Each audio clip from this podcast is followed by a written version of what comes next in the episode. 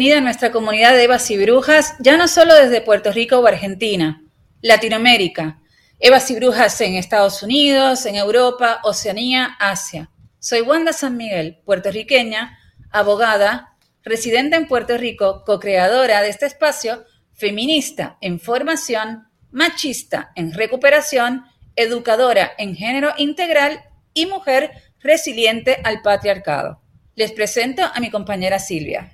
Hola a todas y todes. Soy Silvia Cibel Batista, historiadora especializada en feminismo y género, escritora, co-creadora de este espacio y al igual que Wanda, machista en recuperación y educadora en género integral. Como siempre, queremos darle las gracias a todas y todes los que nos envían mensajes, nos comparten sus experiencias y nos siguen a través de las redes sociales, donde tenemos presencia en Facebook, Instagram y Twitter bajo Evas y Brujas Podcast y a nuestro email evasyBrujas.gmail.com.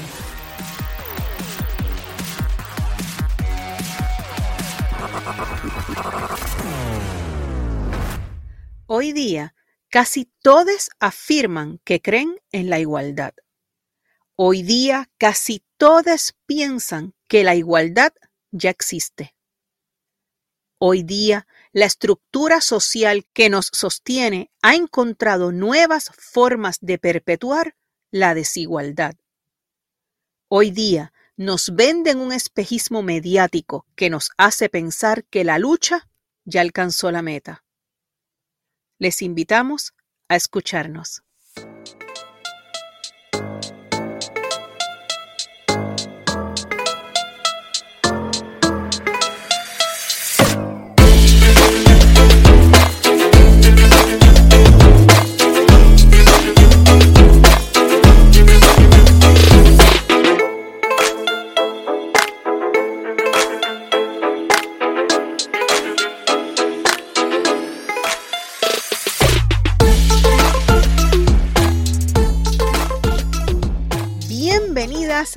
A Evas y Brujas. Hoy ando solita. Hoy estoy grabando sola. Les habla Silvia. Wanda, mi, mi bruja, yo soy su Eva, anda en relaciones públicas de, de Evas y Brujas. Está representando el podcast en una actividad y la semana pasada fui yo entonces la que representé el podcast en, en un conversatorio que hubo sobre las mujeres directoras de teatro en la isla, desde Victoria Espinosa, que fue un ícono de lo que, de lo que representa el teatro femenino en la isla. Y entonces hoy me toca a mí estar aquí con ustedes y vamos a tocar, digo vamos porque aquí estamos siempre acompañándonos y ustedes son ya nuestras amigas, así es que estamos aquí toditas juntas abordando un tema que a Wanda y a mí nos parece fundamental y bien necesario que estemos atentas. Esto de, del feminismo es una cosa de día a día. Es diaria la lucha. Y a veces escuchamos una frase así y piensan que son exageraciones, que utilizan a veces la palabra revolución y tienen aversión a esa palabra.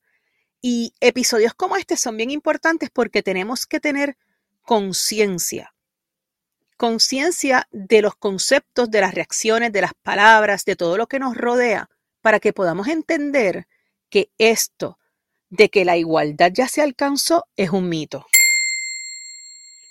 Así que en este episodio queremos retomar esto que, como ya bien dije, es muy importante porque erróneamente existe un pensamiento generalizado de que la igualdad es un hecho.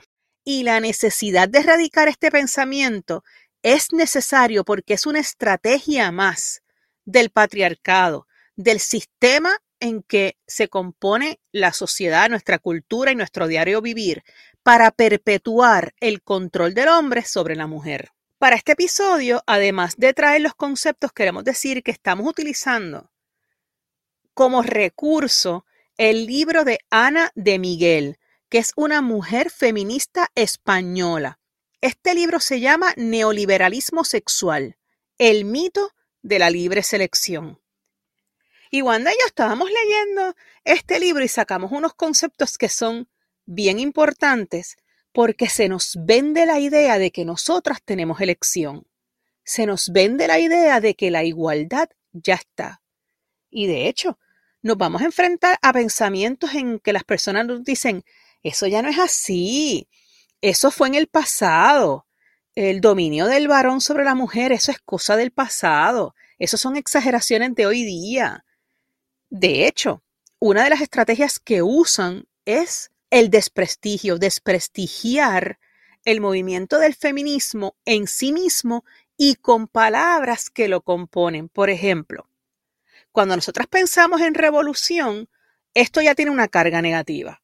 Y es una palabra que se usa mucho dentro del feminismo porque lo que quiere decir es que esto es algo de día a día, es una lucha constante y de que mientras hay revolución la meta no se ha alcanzado.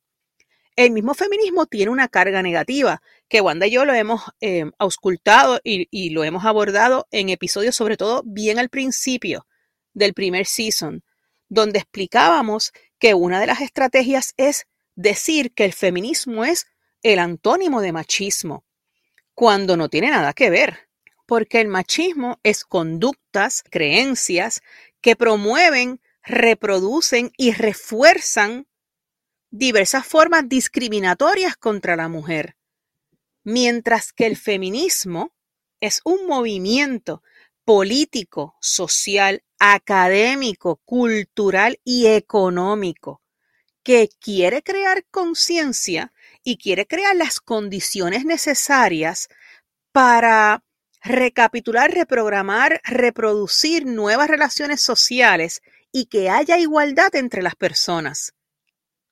Y, por supuesto que queremos eliminar toda discriminación y toda violencia contra la mujer. Así es que no es feminismo, no es lo contrario a machismo, porque muchas veces dicen, ah, ahora son las mujeres las que quieren entonces vengarse de los hombres. No. Eso es una de las cosas que tenemos que erradicar. Para nada. Nosotras no tenemos una guerra, las mujeres feministas no tienen una guerra contra los hombres. Las mujeres feministas tienen una guerra contra el sistema, contra el patriarcado, contra el andamiaje social que nos quiere vender la idea de que ya somos iguales cuando no lo somos. Y eso es lo que vamos a abordar ahora en este episodio.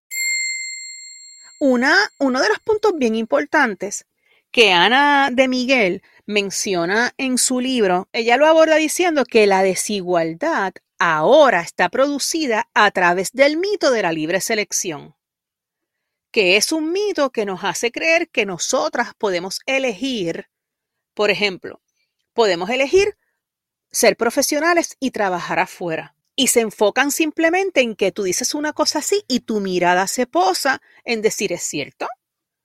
Yo puedo trabajar afuera si yo quiero, sí, pero ¿bajo qué condiciones tú trabajas afuera? Trabajas teniendo más exigencias y doble jornada, porque el trabajo del hogar sigue estando sobre los hombros de la mujer. Hoy día se ha ido introduciendo el concepto de que el hombre está más incluido en las tareas del hogar, pero no hemos llegado ahí.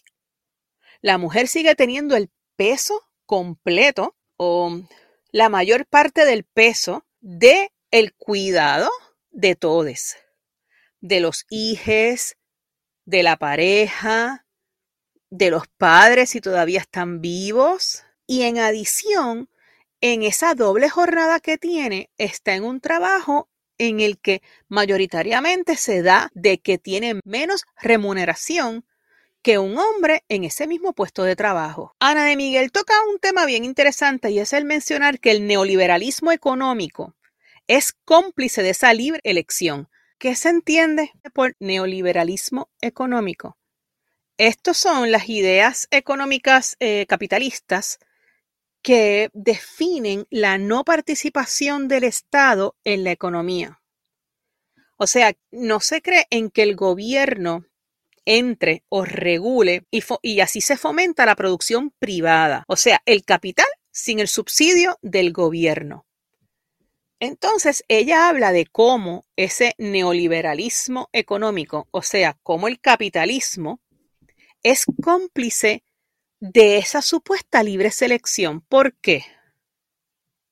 Porque bajo el capitalismo se implica que todo tiene un precio y todo tiene un costo y que si tú pagas lo puedes conseguir y que todo lo que tú tienes lo puedes vender. O sea, que se crea una base ideológica en la cual te dicen, ah, pero es que tú puedes elegir.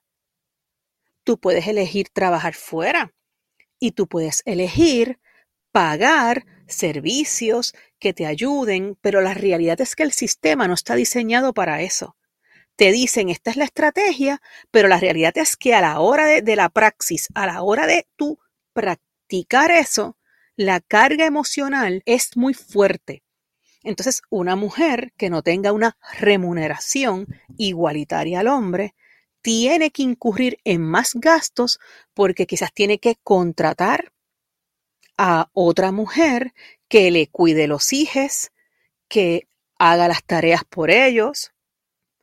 No se está dividiendo las tareas del hogar equitativamente o igualitariamente en este caso, para beneficio de disminuir la carga de la mujer. Así es que si tú miras por fuera, que ese es ese mito de la igualdad, tú estás mirando por fuera, ¿qué es lo que tú vas a ver? Vas a ver una mujer que supuestamente tiene igualdad de oportunidades que el hombre al elegir la profesión que quiere. Sin embargo, a la hora de la verdad, no tiene las mismas oportunidades de crecimiento en el trabajo, no tiene la misma remuneración. Se le pone a X que vienen las paredes y el techo de cristal. Tú ves las posibilidades de a dónde puedes llegar, a donde otros llegan, pero se te hace muy difícil alcanzarlas por todos los obstáculos que socialmente y culturalmente y dentro de la misma empresa sigue siendo una jerarquía patriarcal. Por eso es que recapitulamos, como dije al principio, que es imperativo comprender que esto es una lucha diaria para que cuando todos, todas y todes nos digan que la igualdad ya está, decirle no y poder sostener nuestra postura con argumentos. Y fíjense que dije todas, porque el machismo no es selectivo solamente de un género. De hecho, Wanda y yo decimos que somos machistas en recuperación. Hay muchas mujeres que practican el machismo porque la realidad es que hemos crecido bajo un sistema machista y desprogramarnos cuesta. Hay que repensar, que es lo que Wanda y yo siempre queremos hacer aquí. Otro de los puntos que Ana de Miguel toca es que es bien importante esto que acabo de decir, conceptualizar lo todo, repensar, analizar y no dar por dado lo que el sistema, lo que la gente, lo que la sociedad repite sin análisis. Esto significa que tenemos que politizar, hacer ver. ¿Qué es politizar? Hacer ver. Hacerle ver a otros cuál es la realidad más allá de cualquier argumento de igualdad que nos quieran vender. Porque esto nos permite visualizar en dónde estamos y poder reorganizarnos y ver cuáles son las estrategias de los argumentos que queremos dar. Entonces, una de estas estrategias que tenemos que tener bien claras es que debemos cuestionarnos por qué los hombres que supuestamente luchan por la justicia de la igualdad a la misma vez muestran un desinterés casi total por conocer el feminismo. Es decir, dicen, sí, yo creo en la igualdad entre el hombre y la mujer, pero en la praxis, en la práctica, no muestran interés porque supuestamente ya sucedió. Pero, ¿cómo tú puedes llegar a una conclusión de que supuestamente ya la meta se alcanzó si tú ni siquiera conoces qué realmente es lo que busca y cuál es el enfoque y la creencia y la ideología del feminismo? ¿Saben por qué? Porque adentrarse en algo es reconocer la realidad. Y si tú reconoces la realidad, tú tienes que tomar acción sobre la realidad. Entonces, reconocer que ellos tienen privilegios les resta poder de seguir teniéndolos. Entonces, no quieren soltar el poder. Y yo puedo entender que ellos no quieran soltar el poder, pero nosotras tenemos que agarrarlo. Nosotras tenemos que dejar de esperar que otros, otros nos den el poder y nosotras con argumentos, con ideas sostenidas, agarrar el poder. Un punto bien importante, este libro yo se lo recomiendo a todas y todes.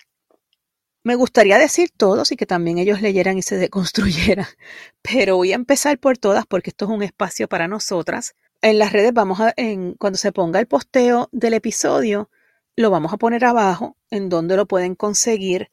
Creo que se consigue online, es muy bueno y nos hace repensar. En el libro se toca como para, para nosotras las mujeres sigue siendo el amor una meta de vida.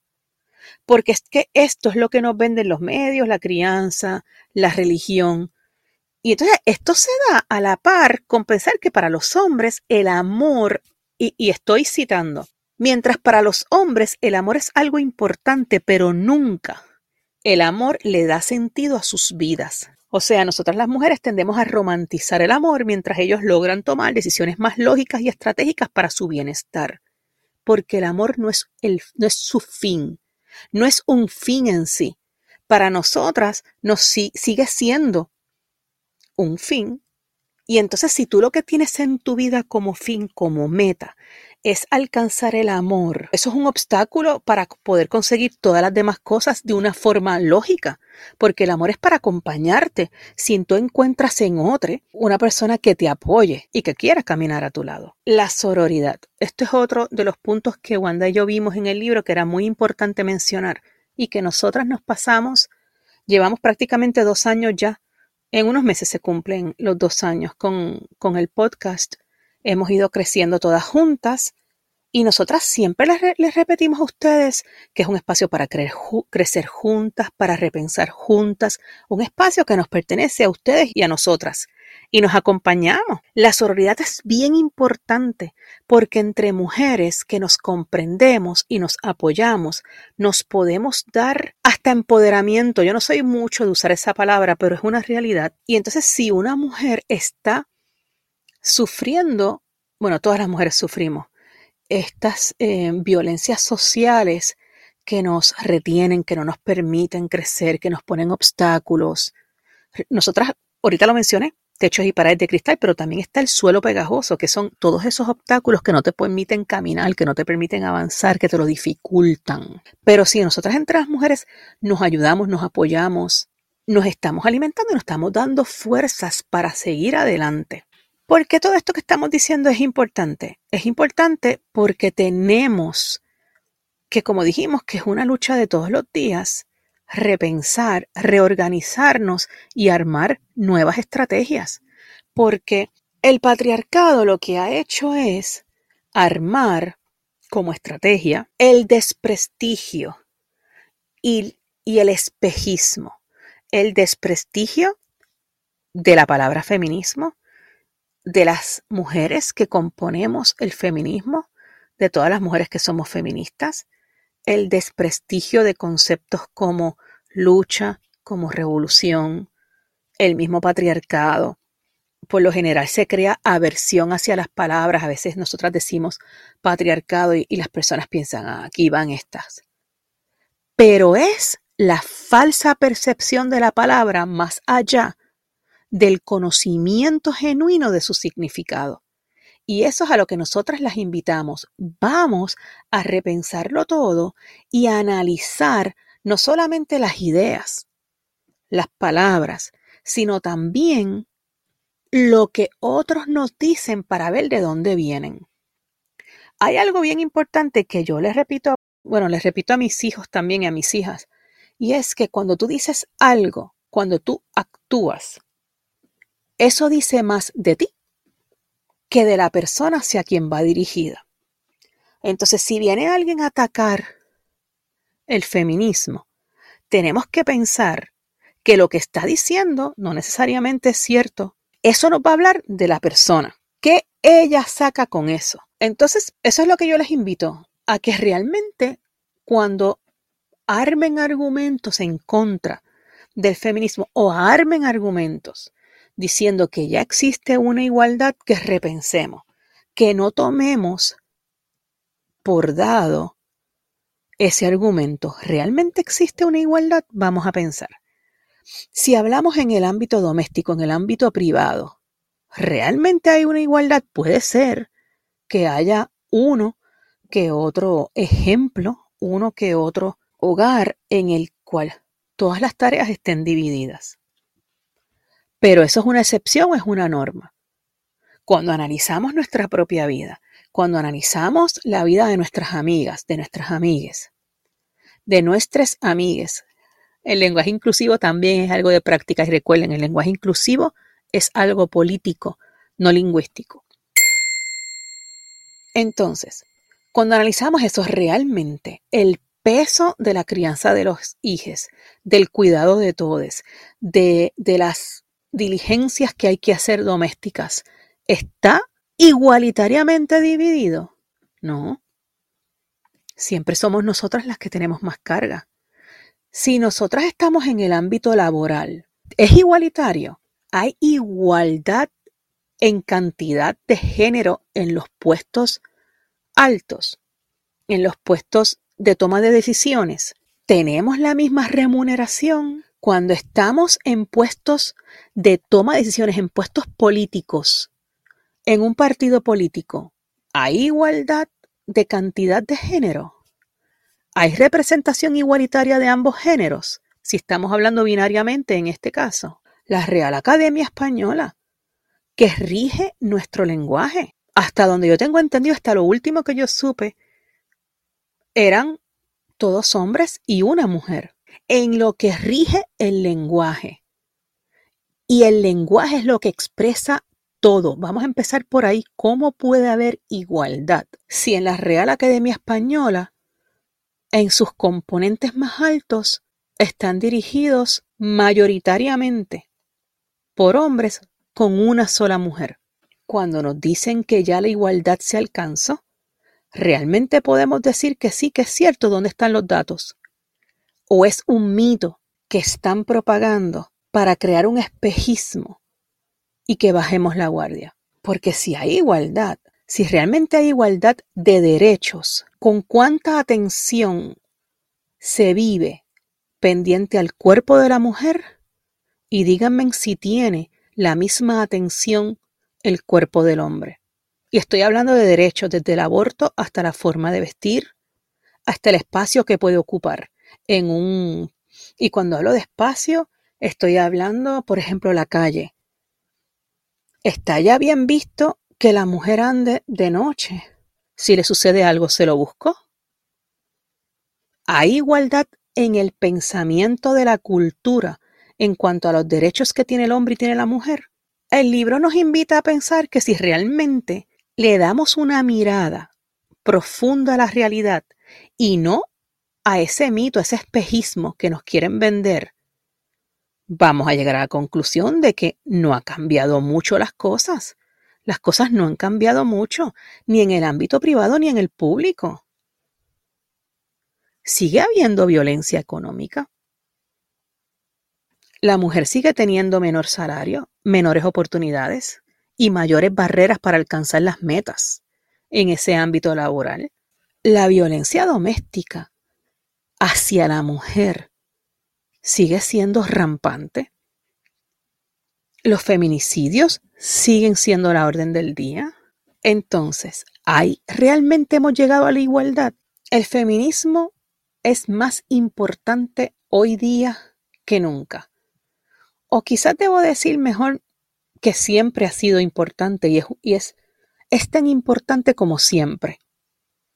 Porque cuando nosotras armamos este pensamiento y armamos la teoría y armamos el argumento, podemos demostrar la realidad y no queda invisibilizada por el mito de la igualdad, porque es un mito, no es una realidad quiero buscar un para leerles rapidito y citar.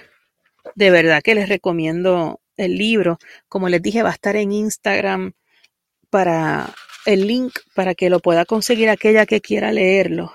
Ana de Miguel nos dice, y cito, la pregunta clave es, ¿por qué la mayoría de los hombres están tan poco interesados en cambiar el sistema patriarcal y especialmente en cambiarse a sí mismos? ¿Por qué los hombres que quieren supuestamente cambiar la sociedad ignoran los análisis feministas del poder, de la economía y la desigualdad?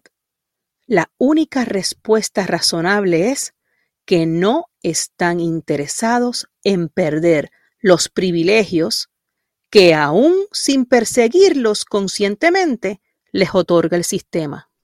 Yo creo que que para estar solita he hablado mucho. Me ha hecho este, falta Wanda. Wanda, gracias por estar representándonos en la actividad. Después ponemos fotos en, en las redes sociales para compartir. A todas nuestras oyentes, gracias por haberme escuchado. Las invito a que pensemos esto. Nuevamente lo, lo he repetido varias veces durante el episodio, la importancia de poder armar argumentos que visibilicen el que es un mito esa idea de que ya hay igualdad y que podamos combatir con ideas, pensar, reprogramarnos, primero desprogramarnos de todas estas ideas machistas, sexistas que nos han inculcado desde niñas para poder crecer juntas y reprogramarnos, porque si realmente queremos igualdad de derechos, e igualdad de, oportunidades, tenemos que seguir visibilizando la realidad para poder erradicar todos estos mitos. Y yo les tengo unas frases de la semana. A Wanda y a mí siempre nos gusta terminar con frases. Estuvimos unos episodios que no las decíamos mucho porque esto de Wanda regresar a Puerto Rico tras 25, 26 años que estuvo en Argentina, pues ha sido un poquito fuerte, obviamente, toda mudanza, imagínense las mudanzas de una casa a otra, imagínense de un país a otro. Pero ya estamos aquí y volvemos con las frases de la semana. Primera frase. El problema de la mujer siempre ha sido un problema de hombres. Simón de Beauvoir. Así, Wanda lo pronuncia mejor. Segunda frase. Lo que todavía nos falta a las mujeres aprender es que nadie te da poder debes tomarlo tú.